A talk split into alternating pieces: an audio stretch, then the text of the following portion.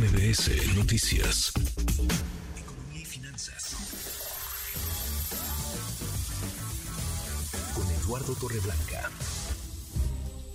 Lalo, qué gusto, qué gusto saludarte, ¿cómo estás? Igualmente, Manuel, me da mucho gusto, como siempre, saludarte y poder saludar al público que nos atiende. Muy buenas tardes. Muy buenas tardes, Lalo. El precio del petróleo amenaza con complicar el escenario económico.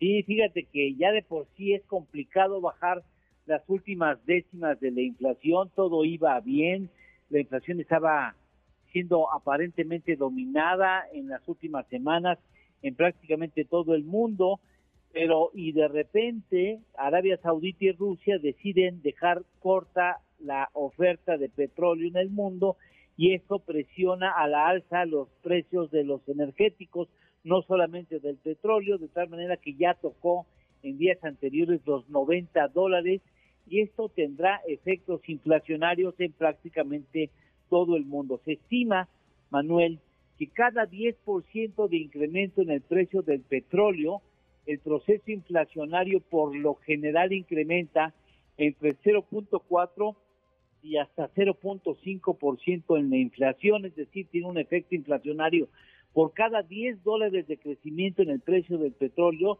los analistas han determinado que el crecimiento también se ve afectado en al menos una décima.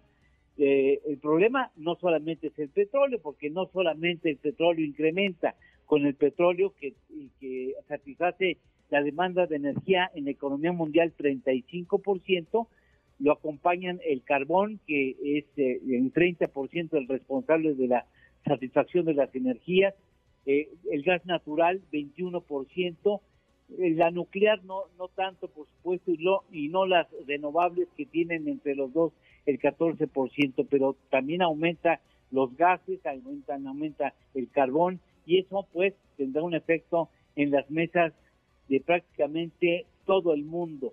Cada día se consumen cantidades importantes de toneladas de energéticos. El principal consumidor, ¿qué crees? China. Después de sigue Estados Unidos, que con el 5% de la población consume el 25% de la energía mundial. Así es que ya esperamos pues la reacción de estos incrementos en los precios de la energía en los índices inflacionarios de todos los países en el mundo. Bueno, pues queda ahí entonces el aviso, la advertencia. ¿Lalo, tenemos postre?